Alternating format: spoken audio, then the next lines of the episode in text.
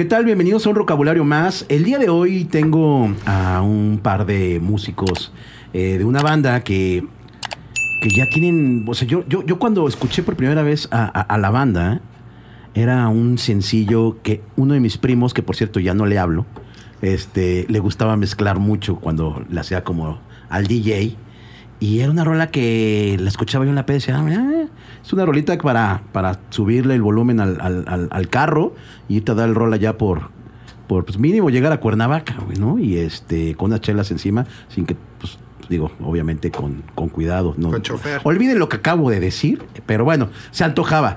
El punto es que cuando yo tengo ya la aproximación, y esta no sé, no, yo creo que igual tú sí, porque lo platicamos alguna vez en Topetitud, eh, que es un estudio eh, en el centro de Coyoacán, en la cual yo vivía a una cuadra de, de- este estudio eh, en Berlín.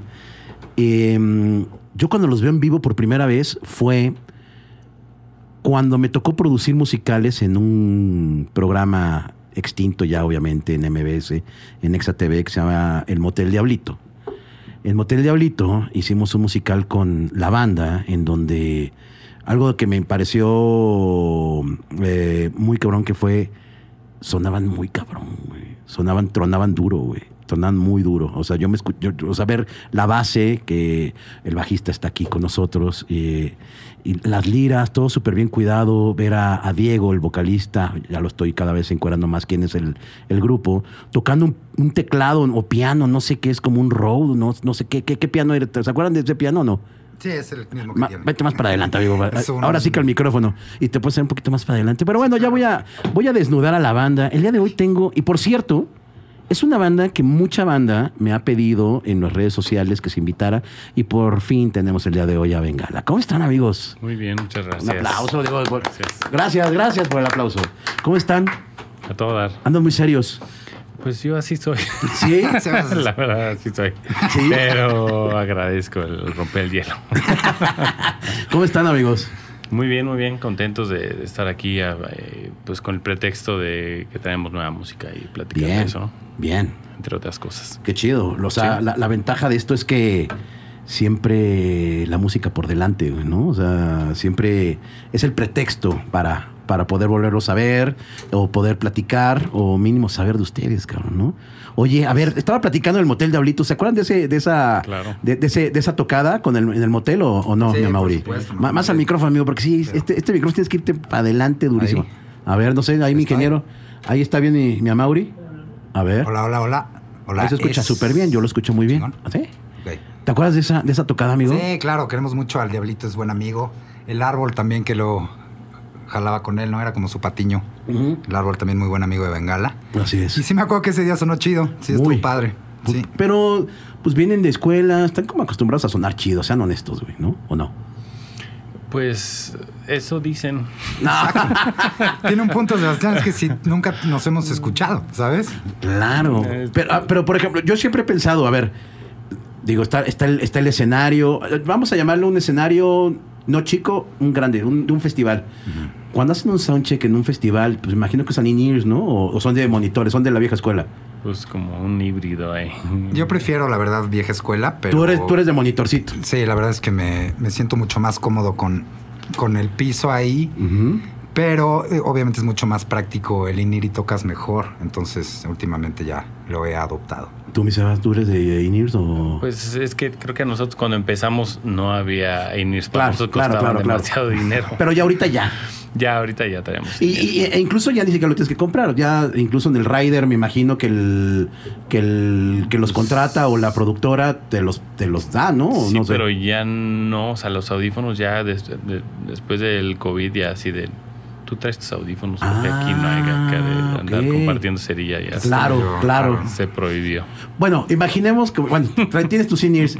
Nunca se te ha ocurrido como bajarte a, a- a- a echarte como el, el soundcheck abajo y estar viendo como el escenario y como estar ahí medio monitoreando. Obviamente no hay gente, Sí, va a claro. sonar diferente, pero a mí se, me- o sea, yo, yo cuando veía los conciertos, por ejemplo, de Guns N' Roses, que tenían como los behind the scenes y todas estas cosas, donde veía que el, el slide se bajaba a, al- al- Escuchar. a escuchar y estaba ahí, obviamente, con un PA pues yo me imagino en ese entonces moderno, ahorita lo ves espantoso, ¿no? Que es como de sonidero ya con unas bocinas enormes. Dije, pues sonar como tú, escucharte tú ha de estar padre, güey, ¿no? Sí, y ver a tus cuatro compadres allá arriba haciendo lo suyo. Entonces, ¿nunca, nunca han hecho ese, como ese experimento? Sí, alguna, Alguna vez yo lo hice, pero lo hacíamos seguido, pero en lugares muy chiquitos, muy feos, o sea que realmente no, no, no, no, no valía la pena, ¿no? Era para más bien ver qué nos estaba escuchando, qué era lo que estaba tronando. Ya. Oye, mi Seba, ¿de dónde eres, güey? Yo de aquí, Chilangas. ¿Pero de dónde? ¿De dónde vivido? ¿De qué ajá, ¿de qué, colon- ¿de qué colonia? ¿Qué respirabas? Magdalena, Magdalena Contreras. De la Magdalena, o sea, por San Jerónimo. Por ahí. ¿Por exacto. dónde? Pues sí, de ahí, pues básicamente nos conocemos por ser de San Jerónimo, porque Son- eran teníamos- vecinos. Gala es Sanje, claro, igual que, que Yokozuna. Ok. Así Este- es. Digo, no tan vecinos como para irme caminando a su casa, pero pues nos quedaba cerquita la escuela de música, o sea, Fermata. Ajá. Y me quedaba ahí a, yo creo que menos de 10 minutos y ahí fue donde nos conocimos. ¿Pero vivían del lado del cerro o, o más abajo? Cerro. ¿Del cerro? O sea, no, no tan, ni tan cerro ni O sea, tan abajo. eh, o sea, yo ¿Sí cuando- ubicas bien? Claro, o sea, La, la curva. Ajá. Vas subiendo por Emiliano Zapata. ajá. Las vías del tren. Sí, ah, sí, claro. Antes del Vermont, justo en la curva donde hay una virgen muy Ah, grande. o sea, está mucho antes de. No, ahí, es- ahí vivía yo y ensayamos Ah, mucho tiempo. de Puente del Rosal mucho antes. Abajo, Eh, sí. Ajá. Sebas vivía en presa, más por, por el Chilis. Ok, Más abajo. ok, ok, ok. Sí, sí, ubico, Y claro. Chuy vivía más arriba por Cruz Verde, pero vamos. Ah, todos por Cruz Verde. Ajá. Ah, mira. Entonces eran, eran de San Jerónimo y se conocieron en la escuela. Yo sí, pero a Mauri, Chuy y Marcos iban en la prepa juntos. Ok. ¿En qué prepa ibas, amigo? Inumic. Ah, entonces con, con razón conoces a todas estas bolas pelafustanes de, del, del core y del este del chamín y toda esta banda. O ya fue. No, ellos, eh, yo cuando entré ellos ya habían, ya estaban graduados, yo creo que ya. ya, ya eran viejitos, ya, ya estaban en el INSEN esos güeyes, ¿no? Sí. Oye, Ahí nunca nos topamos. pero de tu generación, ¿quién era de ahí del Inumic? Porque salieron varios músicos de ahí. Del Inumic. Independientemente de Bengala. Recuerde. No, si eran los nulos. No, los, los Yokozuna. Los- ¿También son del Antonio, Inumic? Antonio Tranquilino, sí. Toño, Toño tocaba ahí, era mi compañero en un club de cine. Y ahí nos conocimos en cuarto de prepa. Ok, Y recuerdo que una vez estaba con Marcos en mi casa viendo Telehit. ok. Y Tranqui, que se veía muy tranquilo, Ajá. de repente sale en un concurso de Telehit, de estos de bandas tocando la batería cabrón. Así dijimos, "Ah, es el güey del. De la escuela. y era el Tranqui, que ya tocaba cabrón con su hermano Arturo. Ajá. Y ya tenían Yokozuna. Igual estaban empezando ahí, pero Sí, le era pega, compañero de. le pega duro, de ¿ah? Buenísimos, Sí, los dos muy grandes. grandes tipos. músicos. Sí. Y, oye, y este. Entonces en el Inumic hacían buenas fiestas, güey. Se hablaban buenas fiestas en el, del Inumic. Había buena morra. Sí. Estamos hablando preparatorianos, ¿no? O sea, en, la época preparatoria, Claro. ¿no? No, O sea, sí, yo, iba, no. yo iba en el Madrid y pues había como mucho roce con gente del Inumic. Y me acuerdo las fiestas que hacían en el Inumic se, se ponían buenas. Yo también fui en el Madrid, Ah, eh, en primaria. ah, ok, ok, ok. Y luego Inumic, pero éramos, o sea, sí, sí, está, digo, era más fresón, la verdad, nosotros era- no salíamos mucho a fiestas, éramos más de estar ensayando, eso era nuestro, nuestra onda era ensayar los fines de semana y tomar cerveza, pero no estábamos, siento, tan integrados como con la banda ahí del, de la escuela. Oye, ¿en la prepa ya traías como esta noción de músico o todavía no?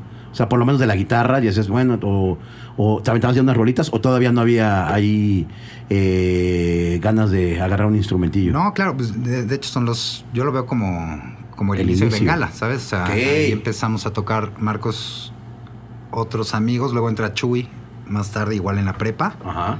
Vamos cambiando de cantantes y haciendo demos. Empezamos a grabar con un programa, no sé si se acuerdan, del Vegas. Claro, el Sony Vegas, claro. Entonces, sí, desde que empezamos ya, que creo que fue algo muy beneficioso para nosotros, empezar a grabar desde, desde que empezamos a componer canciones, que igual fue al principio. Hacíamos puros covers de Nirvana. Wow. Ese era nuestro pedo. Ok, Y luego empezamos a hacer nuestras rolas, nuestros demos y los vendíamos ahí en el Inumic. ok. Y sí, se veía la lana rápido. Oye, y este, y entonces obviamente el- el- había un vocalistas entrantes y salientes. eh, cuando me imagino que de ahí se van a la prep, digo, perdón, a, a- a la escuela de música, Exacto. es cuando ya empiezan a amalgamar a, los dos restantes, por, por lo que tengo entendido, ¿no? Porque estuviste con Chuy Y Marcos. y Marcos en, la- en el Inumic. En. Entonces ahí faltaba Seba, faltaba. Entramos a la escuela de música, Marcos y yo. Chuy entra al CIEM, también Ok. en Sange. Ajá, Y ahí conocemos a Sebas. ok. Y pues ya lo, lo metimos a la banda el día de su cumpleaños. Ah, sí, ahí fue. Ahí fue. a Mauri me recordó hace unos días que, que él me invitó a la banda el día de mi cumpleaños. Ok. Yo no me acordaba. ¿Qué día, ¿Qué día es tu cumpleaños? 29 de junio. 29 de junio. Sí, o sea, acaba de, acaba de pasar. Así es. Oye, ¿y tú cómo entras a Fermata? O sea, tú ya decías, eh, el bajo me gusta. ¿De qué, de qué Pues escuela eras?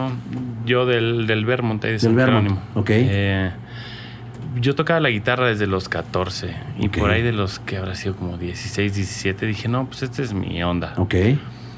Y to- tocaba la guitarra y cuando entré a Fermata fui ahí como unas audiciones y como clasitas para conocer y vi que estaba retacado de guitarristas y todos estaban tocaban perrísimo y dije, no, ya fue. güey". O sea, yo quiero entrar aquí, pues no sé, tener una banda o algo así y pues me llevan años luz. Y me cambié a teclado porque de más chavo este, tocaba el piano. Me eché un semestre y dije, no, espérate, esto está demasiado matado. O sea, si era de, me tenía que sentar ahí cinco o seis horas al día a ensayar puros ejercicios y la verdad es que no tengo ese tipo de disciplina. Ese tipo de disciplina. y me cambié, o sea, como que no sabía realmente qué hacer, aunque estábamos estudiando producción, pero valía para qué eso, ese tipo de educación ahí. Eh, y pues literal dije, no, pues qué puedo tocar para seguir aquí. Y pues ahí, pues no sé, vi un bajo. Yo sabía tocar la guitarra, tiene dos cuerdas menos, no Ajá. tienes que hacer acordes. Dije, ese es el instrumento. Ok. Y pues resultó que era pues como lo, lo que mejor me iba a mí, a las cosas que yo tocaba desde antes, a las rolas que hacía. O sea, hacía canciones este instrumentales desde chavito. ¿Qué música escuchabas? Este, pues yo creo que en ese momento es que ha cambiado demasiado desde siempre, pero cuando fui ultra fan así de los, o sea, mis 16, 15 años, yo estaba metido ahí en, en- en el new metal duro. Ah, sí. O sea, Korn, Limp Bizkit, de este tipo de, de bandas. Y, to- y toda una gran gama. de- Sí, claro, hasta, hasta los nombres de las bandas que no puedes leer. Te este, gustaban, te gustaba mucho. ¿Dónde, dónde- dónde comprabas esos, esos disquitos? Pues en el. Pues me los traían del gabacho y si podía ir ahí o. Pues sí. O sea, ¿no te ibas a Mix Up ahí a ponerte Ah. los audifonitos o a Pericuapa, que era como lo más cercano que, que había como Pues para a comprar música? iba mucho. No, sí, sí iba a Pericuapa, pero tampoco era como que. Es que empecé a comprar discos ya. No, no, si era adolescente. Híjole, pero Pericuapa, el Mix Up, el de Plaza Loreto, El era de el Loreto, que claro. la- Ah, pues caía siempre. claro. me- este, pero sí, me echaba ahí tres horas en el puto Mix Up y. sí, era de eso, sí, era de eso. De que nada más te veían, o sea, como que no sabías si le caías bien al güey que te ponía los discos o le cagabas así, este chamaco, abriendo 10 discos y si, si acaso se llevaba uno, Sí, claro. te odiaban. Qué chingón. O sea, tú eras del New Metal. Y pues bueno, por lo que tengo entendido, tú estabas más en el onda grunge, Nirvana. Gustaba este. mucho Nirvana. Al micrófono otra vez. Perdón, perdón. No te preocupes. Eh, nos gustaba mucho Nirvana, Ajá. pero también nos gustaba mucho el rock en español, Caifanes. Yo era muy fan de Caifanes. Ajá. Y a mí me gustan mucho los héroes, que es algo que siempre se ha señalado después de eso. No sé por qué te sorprende. No, no, no. No, a mí los héroes también me los- marcaron. No, no, no. Fíjate, lo- los héroes tienen un tema extraño, ¿no? Los amas o los odias, güey, ¿no? Claro. Entonces, eh, alguien tan abierto que diga con Caifán, digo, perdón, este, los héroes, pues es como de, ah, órale. O sea, no, no, no, no me parecería que fuera como una influencia. No, yo siempre, siempre lo, lo- lo he defendido, siempre me gustan mucho los héroes. Y de hecho, esto me acuerdo que alguna vez se lo platiqué a Miguel Solís. Ajá. Y cuando fue el reencuentro de los héroes, ¿te acuerdas, Sebas, en el, ahora en el reencuentro? Ujú. Pues que- ahora sí, no ahora puedes decir ahora. Bueno, no ahora, sino Hace hace unos, yo creo que como unos 10 años, ¿no? Sí, sí, sí. Miguel me invitó a entrevistarlos porque sabía que, Ah. que era. Pues que me gustaban. Creo que a nadie le gusta. Bueno, nadie a- acepta que le gustan.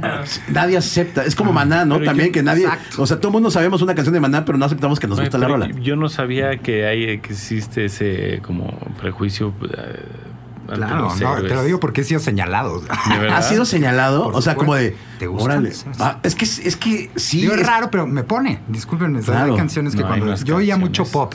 Y cuando. Lo primero que oí de rock fue por ahí los héroes. en- los héroes. en siempre en domingo, una Ok. cosa así. ¿Qué es esto, güey? ¿Por qué se visten así estos güeyes? Y estaba chavito. Y, y la verdad me gustaban, me gustan mucho sus primeros discos. Ok. Y los entrevisté. Y estuvo cagado eso. A ver, platiquemos eso. O sea, te, te dice el, el buen Mike, que por cierto lo- ya ya lo traemos en, en la, en la mira para que se venga a echar unas anécdotas al vocabulario. Eh, ¿Qué te dice? Oye, Mauri, que Ajá, no Ven- encuentro ven a nadie que le gusten los héroes. Pero ¿por qué él no lo hacía, ¿Te por ejemplo? jalar? No sé, él estaba en era una transmisión en vivo. Él estaba en Reactor y yo estaba en el foro solo en la prueba de sonido con Memo. Memo. Mierda. Memo. El que trabaja Galindo. con Miguel. Memo Galindo. Ah, Memo Galindo. Ajá, y que ahí alcancé a Memo ahí en el foro y yo estaba con Memo y hacíamos enlaces con Miguel Ajá, desde el foro y ajá. le decía, no, pues trae tales amplis y la chingada. Y luego ya salieron ellos y le hicimos algunas cuantas preguntas. ¿Cómo te fue? Me entendió mal Enrique en alguna pregunta y creo que medio se enojó. Y ya le, le expliqué, ya como que entendió, pero raro. Solo era una conferencia de prensa, solo logré hacer una pregunta. Me impresionó mucho que estuviera maquillado, Ok. ¿sabes? Como ver a alguien maquillado así. Pero que como delineador Ajá, y para una este- entrevista, no sé, ajá, como de... Sí, sí, pro- se veía pro- cabrón, se veía muy bien. Procurado, procurado Muy- ahí. A comparación del bajista, que no me acuerdo cómo se llama, pero Ajá. que él no estaba maquillado. o sea, no sé, como que ahí entendí ciertas cosas del, del cliché del rockstar, del cantante, de, ¿no? ajá, que ajá. Bumburi obviamente es un, uno de esos tipos, ¿no? Órale, mira, qué chido. Sí, ¿Y, a ti te da pena decir que te gusta Korn y Limp Bizkit o no? Este, depende con quién. ¿Por? O sea, como No, con quién. cierto. Se me juzgó, la verdad, Es en que su momento. sí, claro. Pero ponte, cuando, cuando entro a. mm, Bueno, que no era Bengala en ese momento, pero me invitan. eh, estaban escuchando. O sea, eh, me presentan a Radiohead, me presentan a Bjork, me presentan una gama de. de, pues, Que- que tú no- Otra escena de la que pues, yo. Es que yo. Pues, ¿qué será? Como que influencias musicales. Tampoco es como que tuve. O sea, de, de personas que te presentan música Ajá. no de, no, de música que te influencia. Eh, no tenía muchas. eh, te- Justamente hace poco me encontré a un- al hermano de uno de mis mejores amigos de la primaria, Al hermano de uno de tus mejores amigos. ajá. que era, era más grande que nosotros, como 3, 4 años, y él le coleccionaba música, pero ridículo, ridículo.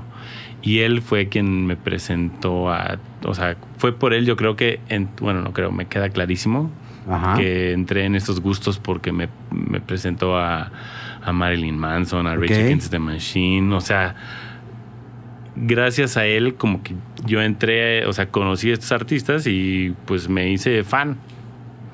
Y, empecé a conocer más conforme co- pues, conocía más gente, pero como que nunca tuve ahí.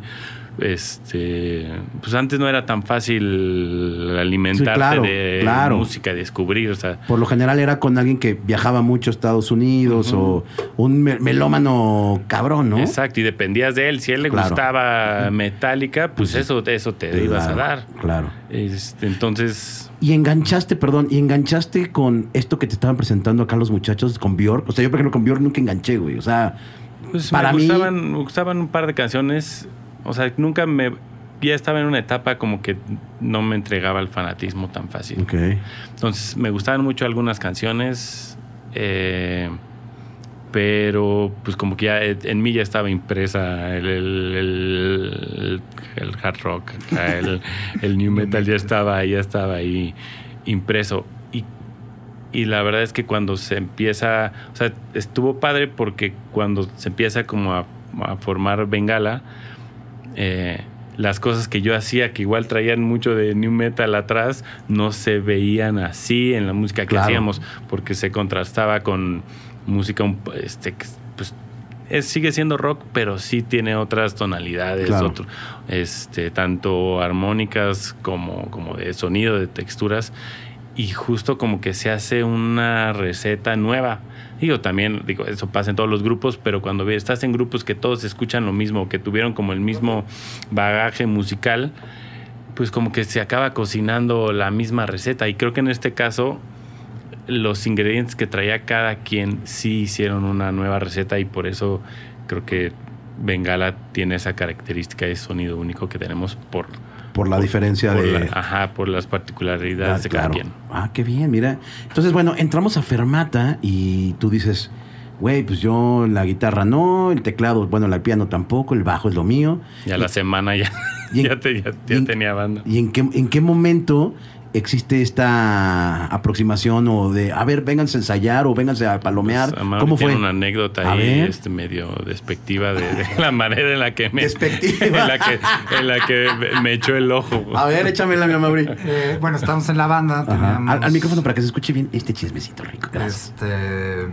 estábamos, sí, en la escuela de música, Marcos y yo. Ajá. Y antes teníamos a nuestro bajista Roger, que creo que también conoces.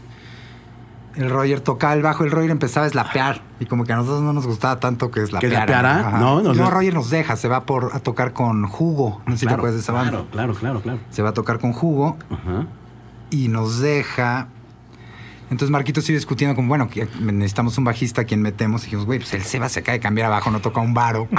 ¿Sabes? El güey tocaba piano, ahora toca bajo, pues va a tocar tónicas. No No quiere proponer Ese nada. güey, no va a querer slapear. Sí, claro, claro. Porque estamos contra ciertos clichés, de- del- tanto como de Fermata, ¿no? Y del Claro, músico claro, claro, típico. Entonces Sebas nos vino, o sea, como que nos latió por eso. Pues como que es buena onda, sí, ya. Y lo invitamos el día de su cumpleaños a escuchar las canciones que ya teníamos grabadas Ajá. a casa de Marquitos. Y ya, ¿no? Te dijimos, ah, estás dentro. Ujú. Te tocó un poquito. Ah no, ah, no, pero más bien no es cierto. Me invitaste, pero querías que te confirmara en ese momento. Y, yo- y me dijiste, oye, pero si entras o no. Yo así, de, no he escuchado nada. ¿Cómo que? O sea, mínimo ponme unas rolas y ya fuimos a escuchar. O sea, como que, ok, pues sí, pero pues. Deja- o sea, no, ¿a qué no sé ni qué tipo de banda es, o sea, y ya, ya fuimos a casa de Marcos y nos, nos- me pusieron las rolas y Cuando escuchaste las rolas, ¿qué, qué, qué dijiste? Ok. pues, o sea, O sea, ¿cuál fue tu acuerdo- percepción en ese momento? Era Pues que me gustaban. Por Era una banda raro, que se era llamaba raro. Niño Azul en ese época. ¿Niño Azul se llama la banda? Sí. Órale. Era como mucho más, no, no necesariamente instrumental, pero como que más abierto. O sea, como que la voz no tenía la, la, la- no, no, no importancia la palabra, sino como que no, no participaba Ya. tanto. O sea, como que había mucho, mucha más música, momentos musicales en, la, en las canciones. Era más viajadón la cosa. Sí. Pero yo, o sea, me gustó. Si era algo, o sea, como que no era algo en lo que. No sé, era algo nuevo y pues nada más estar en una banda está chingón. Claro, o sea, va. claro, era eso. Oye, pero y, y co- y en ese tiempo, en ese momento, ¿cómo grabas un demo? ¿Cómo grababan un demo ustedes? Roger, nuestro bajista anterior, Ajá. eh, siempre fue como muy pilas para el pedo de las computadoras y todo eso. Entonces, en cuanto salió el Vegas, ya lo había descargado y habíamos logrado hacer nuestras primeras grabaciones. Íbamos con otro cuate, el Choco, ahí por el Lecaros de Insurgente Sur. Que era el que hacía los Choco Fest. No, no Ah, sé, no creo. ok. Un güey que toca en una banda. También que no Fermatero. recuerdo ¿Cómo se No, era un Ah. señor. El Choco. Ah, ya era, ok, ok. Bueno, un señor, pero ya era un, chavo de 30. Ajá. No, chavo, de, de- Pero lo veíamos como un señor, pues. Y ese güey nos grababa las baterías, que era lo complicado para nosotros. Claro. Y nos íbamos con esas baterías a la casa de Roger a hacer todo. Digo, eran demos muy. Bueno, no estaban malos, ¿eh? Por ahí han de estar y. Pero si, si eran baterías tal cual Claro, tocadas, sí, o sea, no, sí. no estaban programadas ni No, nada. sí íbamos a grabar baterías bien. Órale. Algunas también eran programadas, pero sí, sí pretendíamos siempre ir a, a grabar con este güey las baterías que le quedan bien. Ajá. Y nosotros ya en, en el cuarto de ensayo grabar lo demás, ¿no? Pero vamos, andemos muy. Yo me acuerdo que básicos. Marcos era el que grababa ahí, ¿no? El que le sabía, pues sí, a, a grabar y que a la grabación, sí. Oye, Niño Azul era En ese momento. Ajá. Y eran, regresamos a eh, Chuy, Chuy, eh, Marco, Marcos, Marcos. y tú. Chuy Marcos, Roger y yo. Roger, Yo, ah, Roger. Claro, Roger. Ajá. Roger sale, Sí. o- bueno, o lo sacan, no lo sé. Eh, se sale, entra esla- Jugo. por- por- porque porque Y a Jugo le empezó a ir muy bien. Jugo, la- empezaba sí, a grabar. Era, era la onda de Jugo, Era ¿no? happy punk. Happy punk. Ellos ya tenían shows en, la, en el lugar este que era de corte, ¿te acuerdas? Que estaba ahí en. La tomatina. la tomatina. Fui a ver con los liquids. Con la a- tomatina. A jugo. Y Roger, pues de repente ellos tenían chamba, de verdad, ellos ya tocaban, como que había una, un ímpetu más, más cabrón que el que nosotros teníamos. Nosotros nos gustaba mucho ensayar, era música muy down, muy viajosa. Ok. Cuando llegamos a tocar en algunas fiestas, pues las terminamos con la fiesta. sí, no era más como para escuchar. Entonces. Roger nos deja por y Roger pues tenía y le estaba yendo muy bien a su vez, lo entendimos muy bien. Entonces nos deja Roger y me y, y Sebas accede. Le, le- le enseñan el, le enseñan el demo. Eh, entonces ya está allí el cuarto integrante. ¿Cómo, cómo entra Diego? Ah, sí está- Es Es, interesante. Nosotros estamos Bueno, ya llevamos, un- no sé, unos meses y eh, Ro, Ah, bueno. Era padre esa época, a mí me gustaba. Iba con Sebastián, no sé si te acuerdas del Rocotitlán de Tasqueña. Del sur, Sí, claro, claro. sí, de Miramontes. Íbamos ahí, fuimos muchas veces y yo a dejar nuestro demo. Ahí conocimos a Santa Sabina, a los Liquids, ujú. eh, aquí nos fuimos a ver a Zoé. eso es, sí, cierto. Y íbamos Sí, a o sea, es- es- no me dejarán mentir, o sea, era, era, ok, re- regresar como el Rocotitlán el nombre, pero en un lugar en el sur totalmente extraño, un lugar que antes, eh. a- ajá, que an- antes de que se llamara Rocotitlán, la gente de Coapa no me dejará mentir, se llamaba La Bandida y era un antro espantoso, güey, espantoso. Bueno, pues sí, Rocotitlán del sur era- también era espantoso. Sí. Este, y algo que me impresionó de repente fue que hubiera un Rocotitlán en el, o sea, en Miramontes, en Coapa, y de repente ver este tipo de bandas tocando ahí, güey, ¿no? el Que- único lugar, ¿no? O sea, la verdad, nosotros nos- estábamos bien morritos, no teníamos no, no nos tocó ir al otro Rocotitlán. Yo nunca fui al otro ¿Cuántos Rocotitlán. años tienes? Tengo 40. Ah, somos de la edad. ¿Tú cuántos tienes, Visa? 41. Ah, 41, sí, somos de la edad. Órale, no tocó. A mí me tocó una tardeada, sí. O sea, Ándale, sí. No, una tardeada me tocó pero no. sí, no. ah, Ya tampoco. fui cuando era el bulbo. No sé si te acuerdas que después fue el bulbo. Y ahí vi a Guillotina. Ahí le di nuestro demo a Teo. No, el bulbo, no. Era el ese- mismo lugar que era en Sullivan, que era Rocotitlán antes. lo se No, ese, no, es- ese, ese era el bulldog. Ah, el Bulldog, perdón. Ajá, sí, sí, sí, sí, sí, ese era el bull. Exactamente. Luego se el volvió, Bulldog se volvió el bulbo, al lado de la Casa Rasta. Exactamente. Sí, claro, claro. Ahí conocí a Teo. Ahí lo conoces a mi, a mi Ajá, flaco. Y le doy un demo de Niño Azul. Mm. Y luego, pues ya nos marca rojo. O sea, lo- los Liquids ahí, ya, ahí ya eran, o sea, ya habían, Ya tenían Liquids. disco. ya Sí, eran los varios. O Liquids. sea, ya, ya estaban Sí. tocando. Ah, mira. No, ya eran.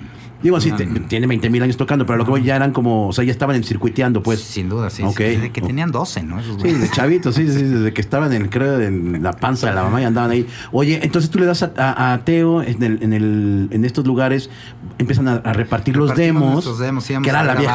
Sí, claro. Y luego, luego no te pelaban. Teo, me acuerdo que sí fue, digo, es un tipazo. Para con un desconocido, ahora es mi amigo y sé que es un tipazo.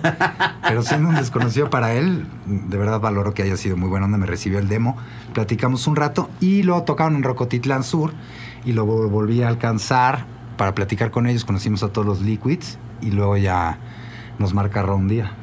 Pues nos marca Rob porque le habían hablado antes a Hugo. y Hugo había dicho que no a lo que nosotros dijimos que sí. Ok. Que fue ser los músicos de Hash en su primer disco. Claro, güey. El Ropas platicó esa historia. Claro. Entonces, ustedes dicen. Espérate. Nosotros primero dijimos, Ropas. híjole, no sé. ¿No? Porque pues, ajá, o sea, con- no estábamos seguros. Y Ron nos dijo, a ver, No, es que lo hizo muy bien. Nosotros le dijimos, a ver, bueno, de entrada llegamos a casa de Ro, Ujú. Que es una mansión en, el, En Coyoacán. y tenía una mesa de billar en el centro. Y verga, este güey es el de los liquids y le va así. Con un árbol enorme en el jardín. Pinche fresno. Un fresno, claro. Este, Villafeli, ¿no? Y dije, no, pues esto, en serio, este güey está cabrón. Y Ron nos propone no tocar con, con, con Con las las hash. hash. Y nuestra primera duda fue, güey, pero pues, no, como, no eres rockero tú, cabrón. ¿por qué nos estás No, ofreciendo? ah, nosotros queremos ser rockeros. Y nuestra pregunta fue, ¿no nos vamos a quemar? Ron, no nos vamos a quemar así. Y el güey nos dijo muy sabiamente, ¿quién son para quemarse, güey? Bien. Ah, entonces ahí agarramos la chamba Nos dijimos, no, pues sí. Y fueron, y fueron músicos de hash durante un año. durante un año. Año y Y- cachito, ¿no? Oye, pero y, y- y- o sea, pues empezaron a tener una buena escuela. Habló como de, Esa fue la escuela. de, de cómo, de cómo seguía este tipo de industria, ¿no? O sea, el, el pop está muy cabrón, güey. El pop, el- el- la industria del pop, en todo es todo cuidado, todo es perfecto. Si la cagas, te cagotean, ¿no? Híjole. ¿No? No, bueno, o sea, usted- creo que nuestra etapa sí fue muy diferente. O sea, más bien a lo que me refería ahorita con la escuela, es que esa fue la escuela de tocar en vivo. Y creo que cuando tú viste a Bengala por primera vez, o las primeras veces que Bengala tocaba, nosotros llevábamos, traíamos 100 shows atrás. Claro, claro. Entonces era una diferencia abismal de una banda que está empezando a una banda que está empezando que ya tiene 100 shows atrás en escenarios con 5 mil personas, festivales de radio. O sea, sí traíamos muchísimas horas de vuelo que nadie más traía Claro. cuando está empezando. Y creo que esa fue la diferencia por la cual existe esto, este, este conocimiento de que Bengala suena muy bien. Sí, porque lo hacemos bien, pero también porque Sí, pues ahí lo es- hicimos mucho. Hay, horas. a dormir, ¿no? Sí. Hay, hay horas nalga ahí, obviamente, metidas. Y, y- y digo, nada más como para no dejarlo pasar, ¿cómo es ser músico de, de una banda de pop? fue muy divertido. Digo, también era otra etapa, ellas estaban empezando, tenían 17, 16, 14 y 16 Chavitas. años tenían ellas, ¿no? O 16 y acuerdo. 18 y nosotros Pero ustedes también estaban 18, chavillos. Ajá, 19 sí, sí. todos. Entonces no éramos como un músico huesero que, ¿sabes? Que le Eran exigen compas. Éramos, pues más que compas, pues nos trataban como niños igual un poco que a ellas, no estamos chavitos todos.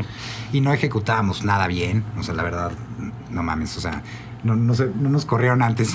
no sé por qué. Porque éramos buen pedo. Éramos buena onda y, y- y nos veíamos bien con las chicas porque todos estábamos chavitos, ¿no? Claro. No sé, creo que creo que eso era. Oye, ¿y, lo- y los corren? Nos corren, sí, definitivamente nos echan. Nos corren el día que nosotros íbamos a ir a pedir un aumento, güey. Así, además, no íbamos, íbamos mentalizados, no, sí, a huevo, porque esto y el otro, tenemos que decir esto, y ok, ta- estamos todos. Sí, sí, Y antes de que nosotros dijéramos nada, así. fue- nos echaron. Y, y- pero a Chuy no lo corren. No, y no, no, nos no, dicen- recuerden, nos corren a todos y luego a Chuy lo regresan. Ah, Le hablan, le hablan, oye, no, pero es Pero que, tú sí. que los corrimos a todos, pero a ti no. No. Porque el Chuy sí tocaba bien. Sí. Oye, pero ¿y, y cuando se enteran ustedes de eso, no sintieron una traición ahí como de, ah, ¿cómo? ¿Cómo?" Totalmente. sí, claro. Totalmente. Aparte, bueno, es que a lo que vamos aquí es como para llegar como entró Diego, ¿no? Ajá, sí, claro. Estamos nosotros a toda madre girando con ellas. La verdad, ahora en retrospectiva creo que es de las mejores épocas de mi vida. Antes de que nos corrieran, entró Diego, Ajá. porque tocábamos con Hash. eh, iban a hacer una, algunos Eran premios. unos premios hoy en el Auditorio Nacional. Ok. Y necesitaban a alguien que tocara los teclados. Y Ro, el director musical. Hash, le habla a Diego, que es su compa desde hace años. Ajá, ajá. Eh, creo que hay que especificar que Ro es de los Liquids, ¿no? No sé si Ro- el Ro. Ropollillo. Le habla a Diego y nos juntan en un ensayo para montar la, la canción que va con piano, que va a tocar Diego. Y en el, en el ensayo nos pregunta, "¿Y ¿ustedes qué? ¿Son una banda? Y le, le decimos que sí. ¿Y tienen rolas? Sí. Y tocamos, pues, Santa, que se, ¿con qué se convirtió? Una que estaba en cinco cuartos, ¿te acuerdas que no me acuerdo cómo se llamaba? ahí. Sí, no, así eran niños, era como muy raro, tal, armonías muy extrañas, todo, todo era así como Ah, buscando tocamos la que se convirtió en Solar. Sí tocamos esa. Sí, Santa, ¿no? que se llamaba Santa. Entonces ahí sí este güey nos ve tocar y dice, ah, está padre. Y lo invitamos, ¿no? Nosotros, porque Marcos cantaba, esto que te decía, Sebas, que eran, eran canciones más instrumentales, pero había ciertas partes de Ah, voz. ajá. Y Marcos estando en la batería, el quien cantaba. Ok. Entonces nos viene muy bien que... Pues ya queríamos tener un frontman, ¿no? Porque Ajá. queríamos ser algo más energético. Después de estar un año con la Hash, nos damos cuenta que el espectáculo está en otro lado. Claro, claro. La presencia, dar show y pues, tocando tan bajón está de hueva y sí tener un frontman hace toda la diferencia. Entonces teníamos ganas de que tener una banda en la que el vocalista no estuviera estuviera atrás. atrás de una batería. Claro. Y pues se da en ese momento que Diego, creo que para, o sea, para él era su décima banda, una cosa así, o Él ya 20. estaba, sí, ya estaba, ya odiaba el rock. Y, y ahí Sí. estaba en los... Ya, ya era vieji- viejillo lobo de mar en ese Eh, momento, claro. Exacto, medio. Y... Yo era un niño, ahora que lo pienso. tenía Claro. 26 26 años, exacto. Pero nosotros sí teníamos 20, 21. teníamos 20. El caso es que, pues ya tocamos las rolas, quedamos de vernos unos días después o el día siguiente, echar un café y platicamos. Y quedamos que sí, que armar una banda. Y ahí creo que durante todo un año, ¿no? Cinco, seis días a la semana, ocho horas ahí en el ensayo armando rolas. ¿En qué momento se- de, de- de Niño Azul se va a Bengala? Todavía incluso con Diego tenemos una presentación que nos llamamos Niño Azul. Azul. Ajá. Luego nos llamamos Casablanca. En otro show. Ok. Empezamos a grabar el primer disco ahí en Topetitud, el Ah, mira, tope. de- de tu con, gorra. Con Paco Ayala, Tito. Ah, pero antes grabamos un demo. Antes con grabamos un demo de con, con Angelito de Zoe, que queda muy bien. Ajá. Ese demo se cuela por alguna razón a las redes, ¿te acuerdas? La No, gente, ¿qué no, ya que grabamos el, bueno, sí, Pero imagino que en ese, llama MySpace, ¿no? O MySpace Sí, o algo ya así. había MySpace. Ajá. Pero y no sí las teníamos trepamos a algún lugar. La gente ya conocía los demos de nuestro primer disco. Ok. Incluso hubo, hubo quejas de que el, el primer disco de Bengala había gente que le gustaban más los demos. ¿no? Como pasa mucho. Ajá, ajá. Entonces, no sé, ¿a qué íbamos? Sí, de cómo, cómo pasa de Niño Azul a, a- a Bengala.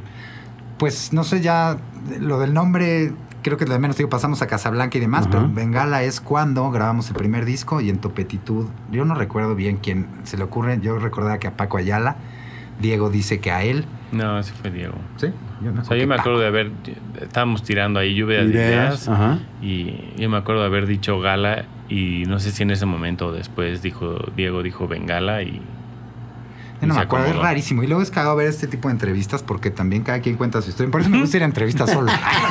Bueno, eh, es, es, ay, Y digo, y verlas de fobia, igual, cada quien cuenta su historia, ¿no? Por Pues su las lado, memorias van cambiando, eso Claro, es un hecho, claro. o sea, cada Sí, quien sí, va sí. rearmando su memoria con el tiempo tal cual. Y algo que según tú te imaginas, ¿te acuerdas de esa imagen? Sí, claro. Ya está reconstruida. Sí, claro, no es cierto, no pasó totalmente como es. Oye, bueno, entonces ya es Bengala, ya tienen este demo que se filtra. Ah, ¿En qué momento va el pedo de, ah, ok, bueno, ya somos Bengala, vámonos por el primer disco, vamos a hacerlo? Pues Diego, o sea, el chiste era clavarnos un año muy fuerte a, a tener 10, 12, 13 canciones.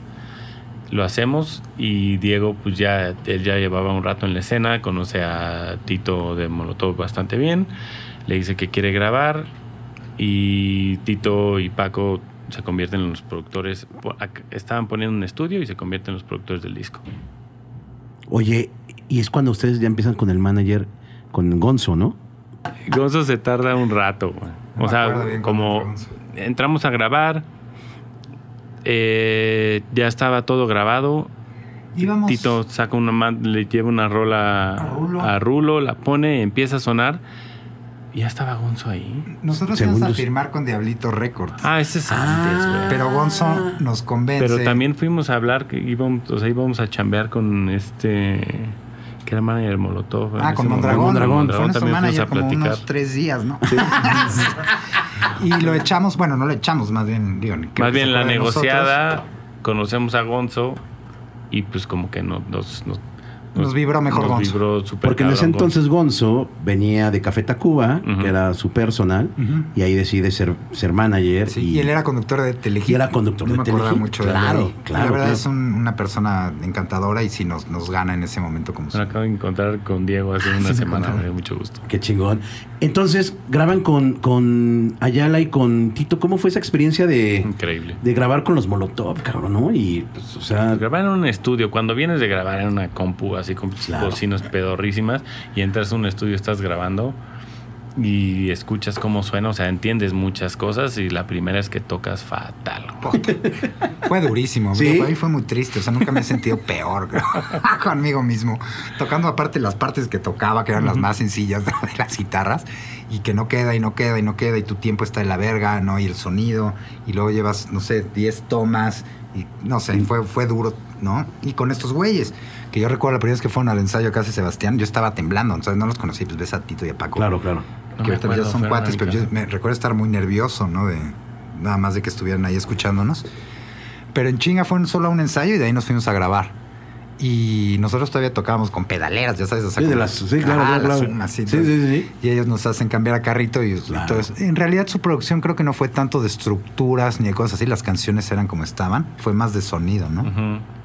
Sí, sí, es que, digo, esa es ya otra plática, pero productores hay, hay como de muchos tipos y hay Claro. varias cosas, varias cualidades que pudiera o debiera tener un productor. Y hay productores más como de sonido, como de, de textura, cómo se escucha, cómo se graba.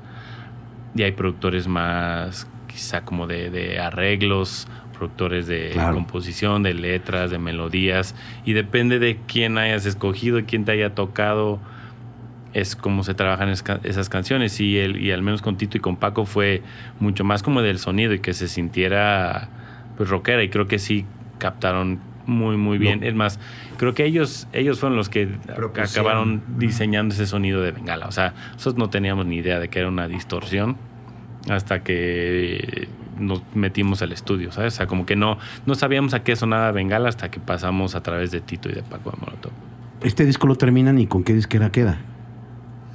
Este disco lo terminamos y sacamos una rola en un EP de esta disquera de nuestros amigos Diego y Brigitte que se llamaba Diablito Records. y. Gabo Y Gabo también era parte, ¿verdad? Sí. Gabo. Ajá. Entonces, y hacían fiestas, ellos no sé si llegaste a ir a Sí, claro, lo de, lo- claro, las fiestas del Diablito. hotel este, padrísimas las fiestas y nos iba siempre muy bien ahí. Y no sé, no me acuerdo bien, pero recuerdo muy bien cuando les dijimos que no, o sea, que, que queríamos Gonzo, nos dijo Gonzo nos, nos dice que esto es material como para una disquera grande, que tiene contactos, que está ahí Balbi, que es el manager de Tacuba, que. ¿no? que podríamos ir a hablar con ellos y tal vez buscar algo, Algo más grande. algo más grande. Entonces jalamos, dejamos a Diablito y, y nos tardamos dos años en sacar ese disco, dos años de negociaciones de, de Juan de Dios y Josué Orduña con disqueras. Y. Pero ya estábamos tocando, ya tenemos un par de Ya rolas habíamos tocado en un. Vive Latino. Incluso ya no tocábamos tanto las rolas del primer disco. Teníamos algunas otras rolas nuevas y dejamos de tocar las que ya estaban grabadas. Pero tocamos en el Vive Latino 2006 y el, ese fue nuestro primer Vive. Y el primer disco de Bengala sale a finales de ese año, después de como dos de haberse grabado, que también entra después, cuando ya tenemos disquera que entra Universal. ¿Pero esto es 2003? ¿O No, 2000, 2004, 5, 6? 5, 6. Ok. Entra No, con Universal nos sentamos en el 2006. Seis. Ajá. O sea, como seis meses antes de que salía el disco, les decimos, este disco sale a huevo ahorita. Y nos- Universal nos ve en el Vive Latino de 2006. Ujú. Y ahí dice, no, pues jalo. Pero, y dijimos, sí, sea, pues sale el disco ahorita. Años atrás ya habíamos ido con Universal, ya se habían ido a... O sea, fueron dos años, de me 2004 a acuerdo. 2006, en los que según yo hubo como que este movimiento a ver quién quería firmarnos y Ujú. al final termina Sí. con, con Universal. Ese Vive Latino estuvo chingón. Sí me acuerdo como de la... Lo que, de- o sea, de ese sentimiento que tenía. Cuando, cuando les Primero. dicen, porque El fue el primer Vive Vive Latino. Latino. Cuando llegan y les dicen, ¿saben qué? Estamos en el Vive Latino. Ustedes que dijeron, güey, Yo no me acuerdo. neta. Yo no me acuerdo del Vive, o sea, yo, Yo sí me literal acuerdo lo del Vive. borré. Fue tanta la- el nervio y la, no sé si presión, la emoción, que, que yo es el único Vive del que no me acuerdo de nada. O sea, lo puedo ver y como que me acuerdo de cosas, pero así recuerdos No, propios. yo, yo tengo tres recuerdos. Tres. tres También ha pasado mucho tiempo. Pues yo cositas que la semana tenía borrado el cassette. O sea, sí fue muy emocionante y muy.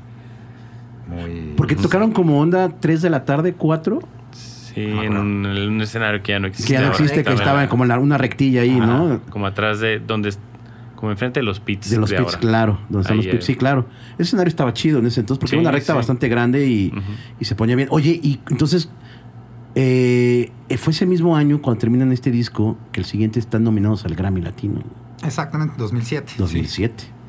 Cuando también les dicen, oye, güey, o sea, por tu disco vas a, vas- estás compitiendo en el Grammy Latino, ¿cómo fue también su reacción? O, o- No o sea, lo, que, idea. lo- lo- o sea, más bien es como, o sea, ¿ustedes qué, qué, qué sienten? Decir, güey, o sea, somos una banda de prepa que obviamente ya con otros integrantes eh, estamos en este momento y, y ya estamos para un Grammy Latino. O sea, me imagino que debe ser una experiencia, aunque no se gane o, o se gane, qué chingón, pero es una experiencia cabrona, güey, no cualquiera. Pues suena cabrón, ¿no? O sea, realmente en ese momento sí fue como muy emocionante. Yo recuerdo que me habló Gonzo. Yo no sabía que eran los Grammys. O sea, yo me acuerdo que me dijeron los Grammys y así de. O sea, como que no ubicaba la importancia de los Grammys. Ok. Y digo, con el tiempo te das cuenta de esa importancia. Ajá. Y le das su. Sí, su valor. Su, Su proporción. su proporción. Ajá, ajá, ajá. Pero en ese momento, para una banda como nosotros, sí, nuestra reacción debió de haber sido, al menos en mi caso, mucho más. Y para tus tíos, ¿sabes? La gente que te conoce. Ujú. para- tú Ya igual te no toman en dimensionas, Digo, ¿sabes lo que hiciste? ¿Sabes que esas cosas también tienen el peso de una disquera? Que hay ciertos intereses ahí que se mueven para que alguien esté nominado al Grammy. ¿no? O sea, no es como casualmente sin disquera te denominan. Sí, no, Ah, bueno, claro, claro, claro, claro. Entonces, digo, eso es como lo veo ahora, pero en ese momento no mames, fue muy cabrón. Y para la gente alrededor, recuerdo sobre todo eso, ¿no? La gente, muchos amigos muy emocionados. Me acuerdo que nos nominaron el día siguiente tú y yo fuimos a una comida del güero de Chiquita Violenta, allá a su casa, allá, allá arriba. Y, y la reacción de todos ellos que son buenos amigos y otras gentes que estaban ahí, pues fue como muy positiva. Eso, eso fue lo padre, sobre todo ver a la gente que, que le daba gusto eso. Luego de ahí viene oro. ¿No? Luego de ahí, pues sí, O sea, Vive Latino, eh, bien, no, eh, pero pasa Grammy. mucho tiempo. Pues, o sea, nos tardamos un dos años. Pues, esto- No, o sea, tres, estamos en 2007 y 2009. nos vamos a 2009. En 2009 sale el oro. Ajá. Sale oro. Que, o sea, para mí es como el disco que abrió más como el, tem- el tema para Bengala, ¿no? O, o sea, es como un disco... Yo, yo, yo, yo logré escucharlo y, y, o sea, del primero, sí, primero, al segundo sí hubo, hubo como un cambio. O sea, sí, es- se escucha hasta más como... Como que le metieron más distor, según yo, güey. Pues de más de todo, güey. Como que nos pasamos de. De todo. Ajá, pero en, en retrospectiva, o sea, ya como haciendo un análisis, eh, como que nos creímos que el- por, por el simple hecho de hacerlo nosotros iba a tener éxito de alguna manera. O sea, como que nos va muy bien con ese primer disco. Sí. No sabíamos lo que estábamos haciendo en ese primer disco. Estábamos haciendo música de la que nos gustaba y Salía, eh, brotaba salía, sola, brotaba, brotó solo. Este, solo. este fue el disco que, que- que produjo Meme? No. Ah, era lo que iba. Este, Oro, hace oro, rato, sí, cierto, era, era eh, lo hacen Tito y Paco. ¿Y Paco, el primero? Firmamos con Universal y nos dicen, esta madre suena de la verga, hay que volver a grabar. No. Ajá, y dijimos, ni madres, ¿no? Así es, entonces, bueno, y trajeron a Tony sí Peluso, verga, güey. Sí, el, pues, el que era gustos. guitarrista de los Carpenters. Sí, sí, sí. Que es un, bueno, ya en, que en paz descanse nuestro querido Tony. Eh, y lo traen para que lo mezcle y esa parte final del disco la produce también Meme. Ah, ese es el, pero es del primer El disco. entonces- ah, ok, disco, ok, ajá. ok, ok. Entonces acaban siendo los tres productores, ¿no? Tito, Paco y Meme. Ok. Y Oye, viene Tony y queda muy padre el disco y pues ya, lo que es. Pero vamos, no se regraba. Logramos aferrarnos a que a se que fuera. hubiera otro, otro productor. Oye, entonces, bueno, entonces Oro. Ahora, pues sí, como dice Sebas, digo, Bueno, o sea, lo que iba es que nos pasamos de, de crema en ese disco. O sea, como que.